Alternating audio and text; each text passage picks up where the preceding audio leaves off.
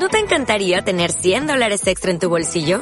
Haz que un experto bilingüe de TurboTax declare tus impuestos para el 31 de marzo y obtén 100 dólares de vuelta al instante. Porque no importa cuáles hayan sido tus logros del año pasado, TurboTax hace que cuenten. Obtén 100 dólares de vuelta y tus impuestos con 100% de precisión. Solo con Intuit TurboTax. Debes declarar para el 31 de marzo. Crédito solo aplicable al costo de la presentación federal con TurboTax Full Service. Oferta sujeta a cambios o cancelación en cualquier momento.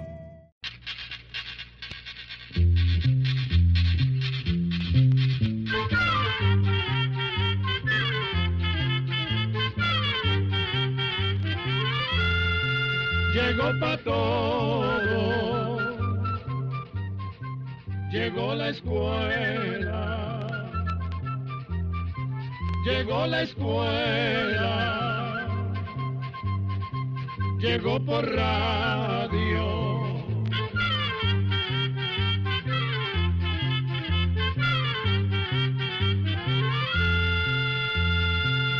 Oigamos la respuesta. Es el programa que les trae a ustedes el Instituto Centroamericano de Extensión de la Cultura, ICQ.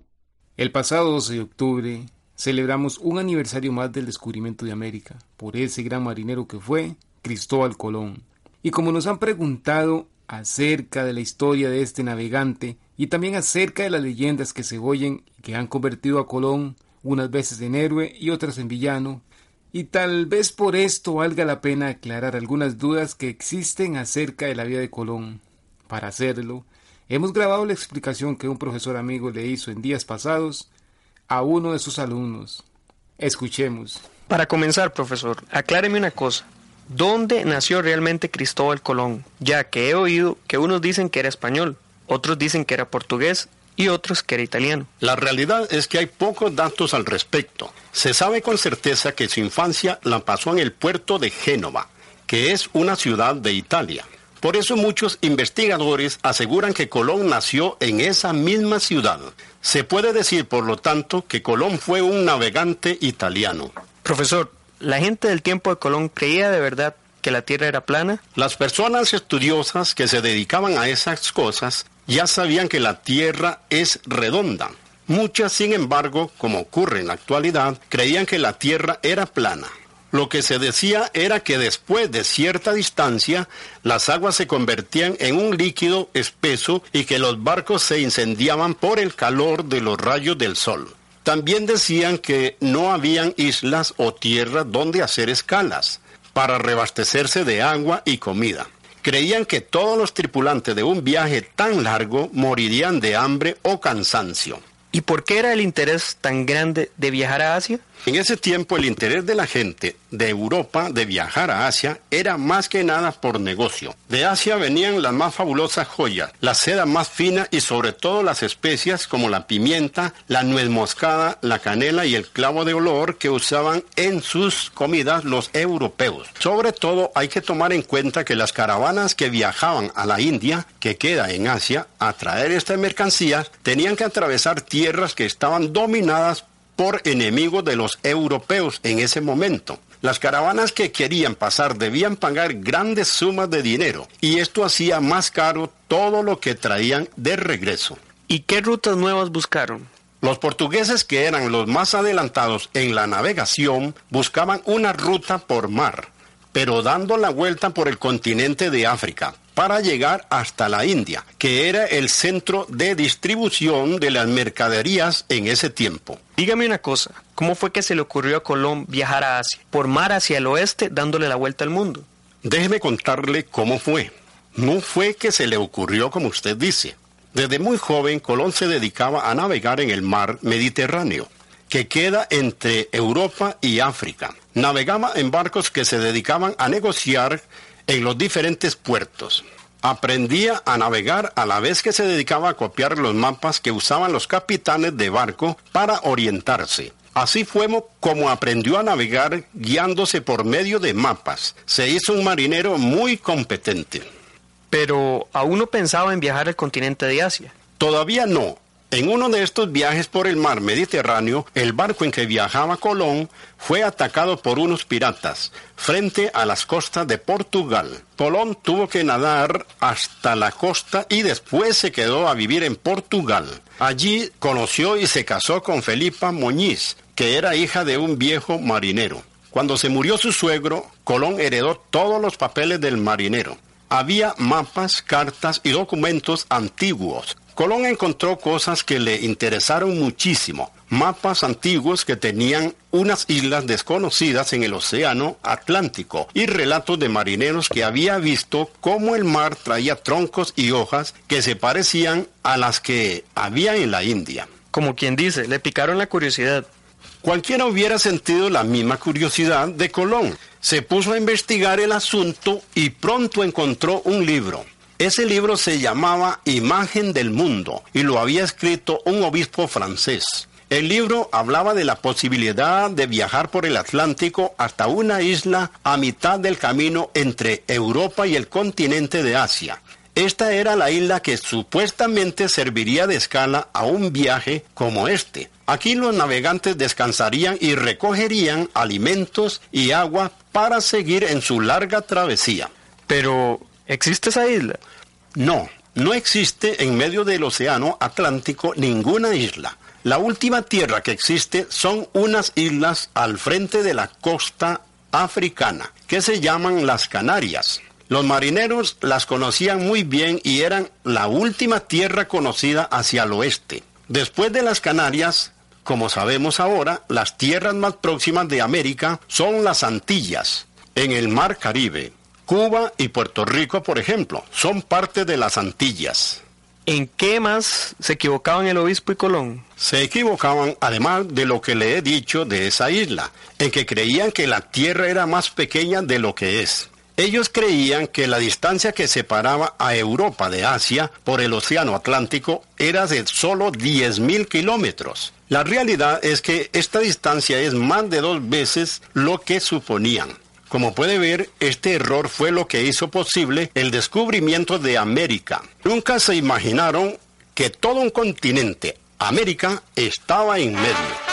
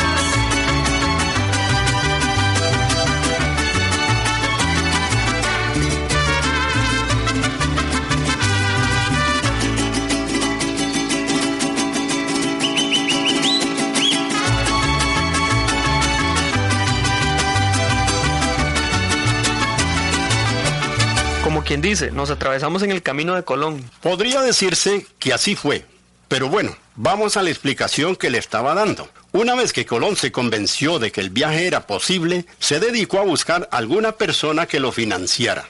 El costo del viaje era enorme y solamente lo podría financiar un rey. Por esta razón, Colón decidió contarle al rey de Portugal su idea de llegar a la India navegando por el Océano Atlántico. El rey a su vez pidió ayuda a un grupo de matemáticos y a otros científicos para que lo aconsejaran.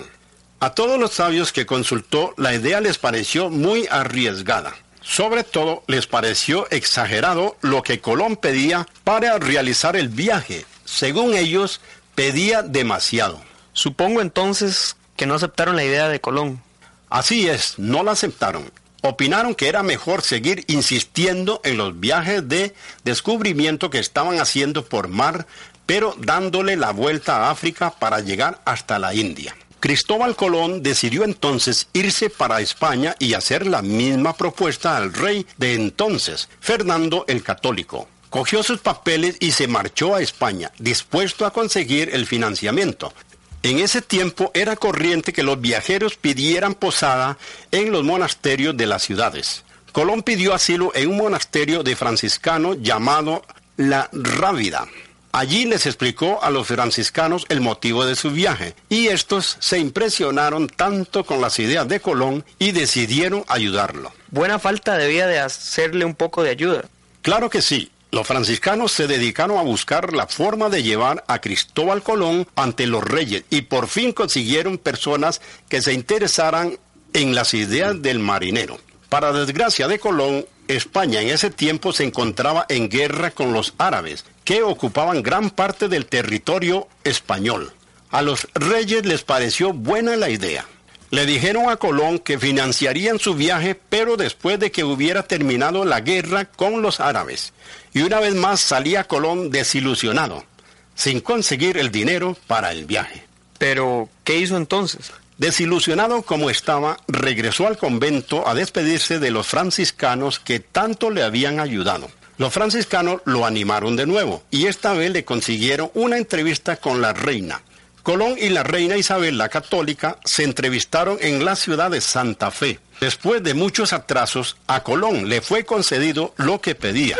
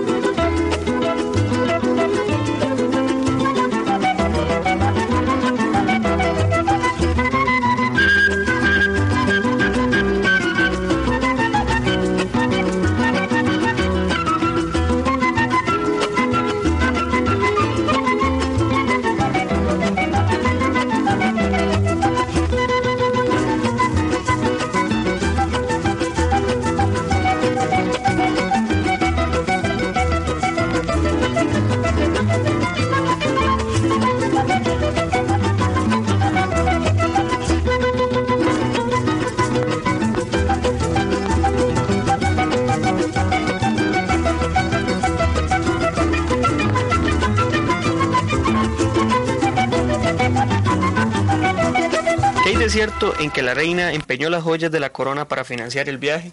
Esto es falso. Posiblemente esa historia salió porque el que más insistió ante la reina apoyando a los planes de Colón fue el tesorero del reino. Pero lo hizo más que nada por miedo a que Colón terminara yéndose a buscar dinero para el viaje donde otro rey. Y el tesorero sabía muy bien lo necesitada que estaba España de nuevas tierras que le trajeran dinero. Entonces, si es como dice usted, que hay un montón de historias falsas sobre Cristóbal Colón. Es como le digo. Pero bueno, sigamos con nuestra historia. Una vez que la reina y Cristóbal Colón se pusieron de acuerdo, firmaron lo que se llama las capitulaciones de Santa Fe. Se escogió el puerto de Palos, en España, para que saliera la expedición. Aquí se le entregaron a Colón tres carabelas o naves, marineros para hacer el viaje. Profesor, ¿y estas capitulaciones de Santa Fe qué ¿Qué eran? Lo que se conoce como capitulaciones de Santa Fe es el documento que firmaron la reina Isabel la Católica y Cristóbal Colón. Se ponían de acuerdo, entre otras cosas, en la parte que le tocaría a Colón por descubrir nuevas tierras para España.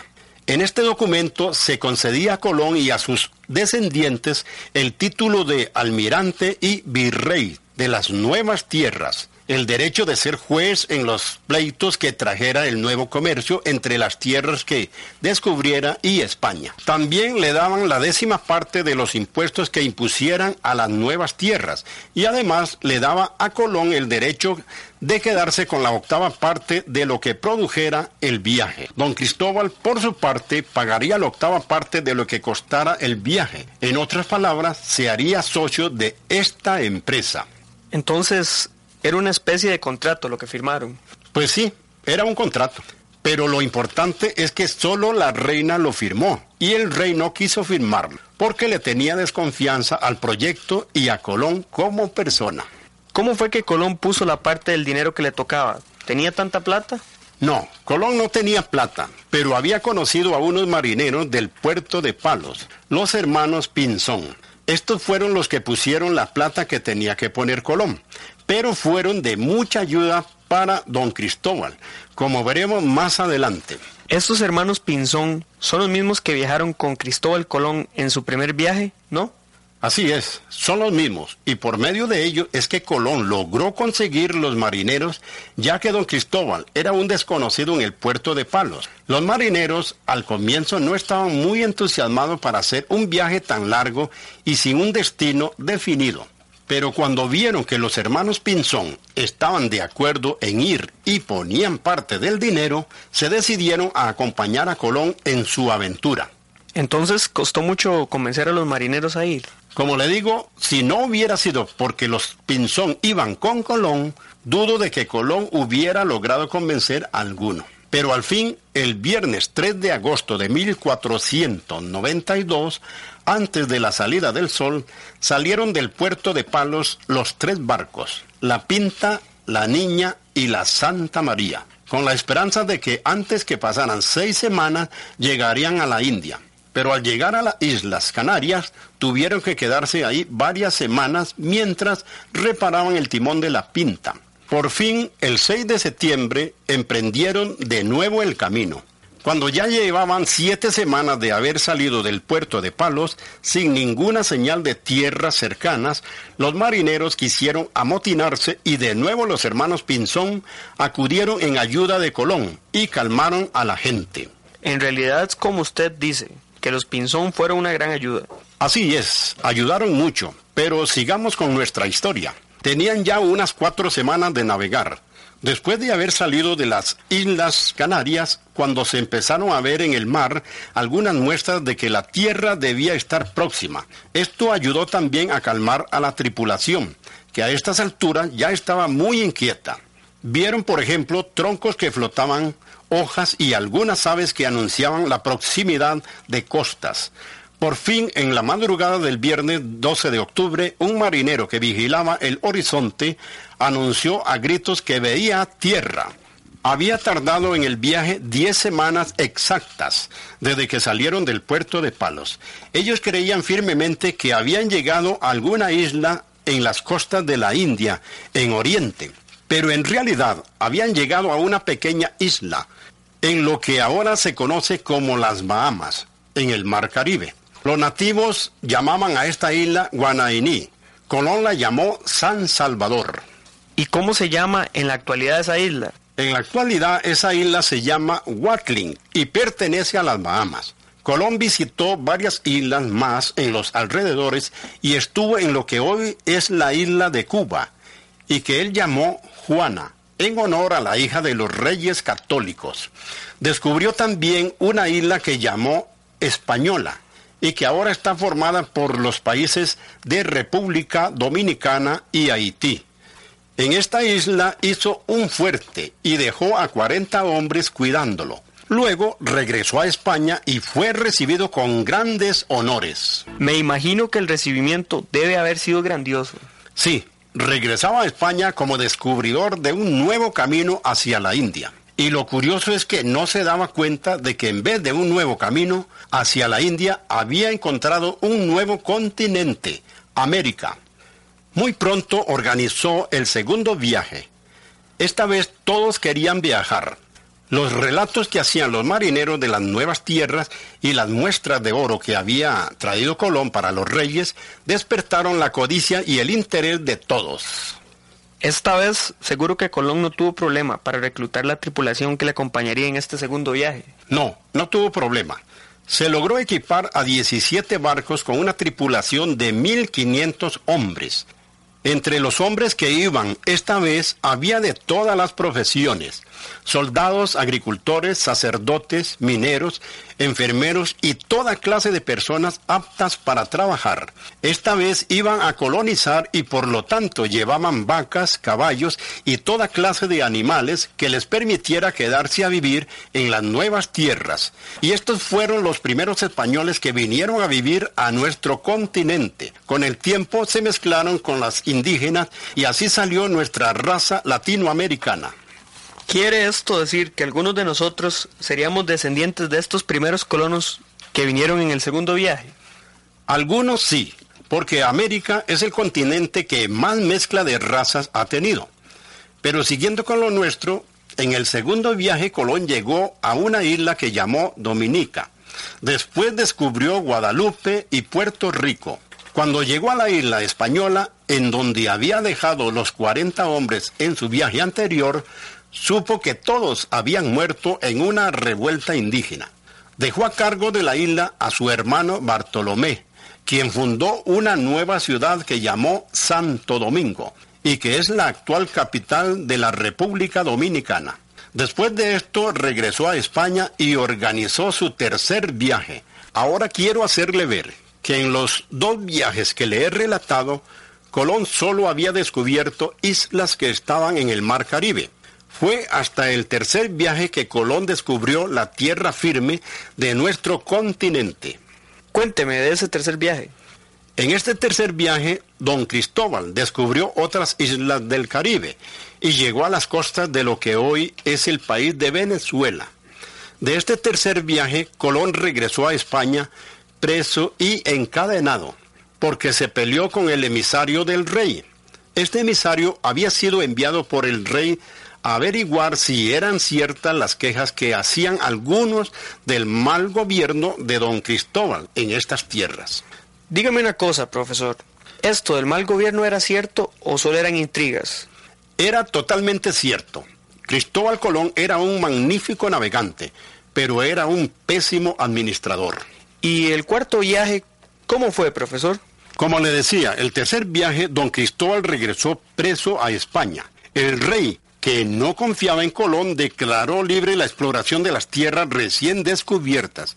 Es decir, que cualquiera podía venir a explorar nuestro continente. Ya Colón no sería el único que podía hacerlo. Como quien dice, le quitaron la exclusividad. Aún así, el rey perdonó a Colón y le permitió ir en el cuarto viaje. Este cuarto y último viaje es el más importante para nosotros los centroamericanos. En este viaje Colón descubrió nuestras costas. Después de estar en la isla de Martinica y otras islas del Caribe, Colón descubrió las costas de Honduras, Nicaragua, Costa Rica, Panamá y Colombia. Cuatro años después de haber descubierto nuestras costas centroamericanas, en el año de 1506, en la ciudad de Valladolid, en España, Don Cristóbal murió, murió sin siquiera tener la dicha de saber que había descubierto un nuevo continente. Murió creyendo que había llegado a la India. Atención controladores, programa número 143. Así llegamos a un programa más de Oigamos la Respuesta. Pero le esperamos mañana, si Dios quiere, aquí por esta su emisora y a la misma hora. Mándenos sus preguntas al apartado 2948-1000 San José, Costa Rica. También nos puede llamar a los teléfonos 22 25 52 38 o 22 25 53 38 o mándenos un fax al 22 25 22 27. También le damos el correo electrónico icq.org.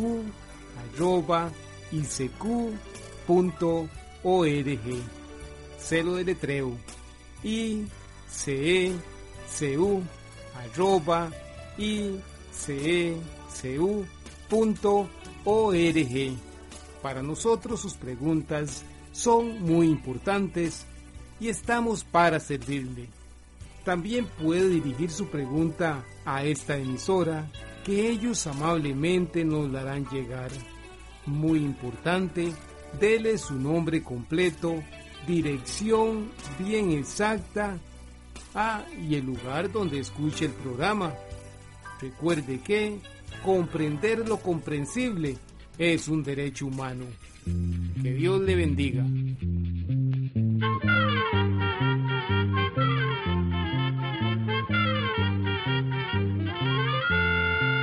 Llegó el momento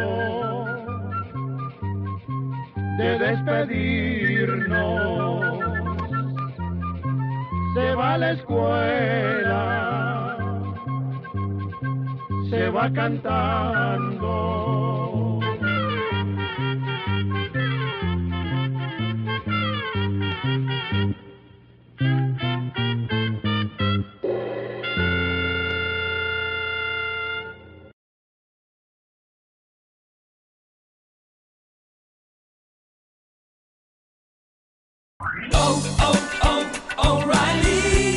¿Necesitas ayuda? En O'Reilly Auto Parts te ayudamos. ¿Necesitas algún consejo? Te aconsejamos. Nuestros profesionales en autopartes están siempre disponibles para ayudarte a encontrar lo que necesites. Excelente servicio al cliente es solo una de las ventajas que ofrece O'Reilly Auto Parts. Los profesionales en autopartes. oh, oh, O'Reilly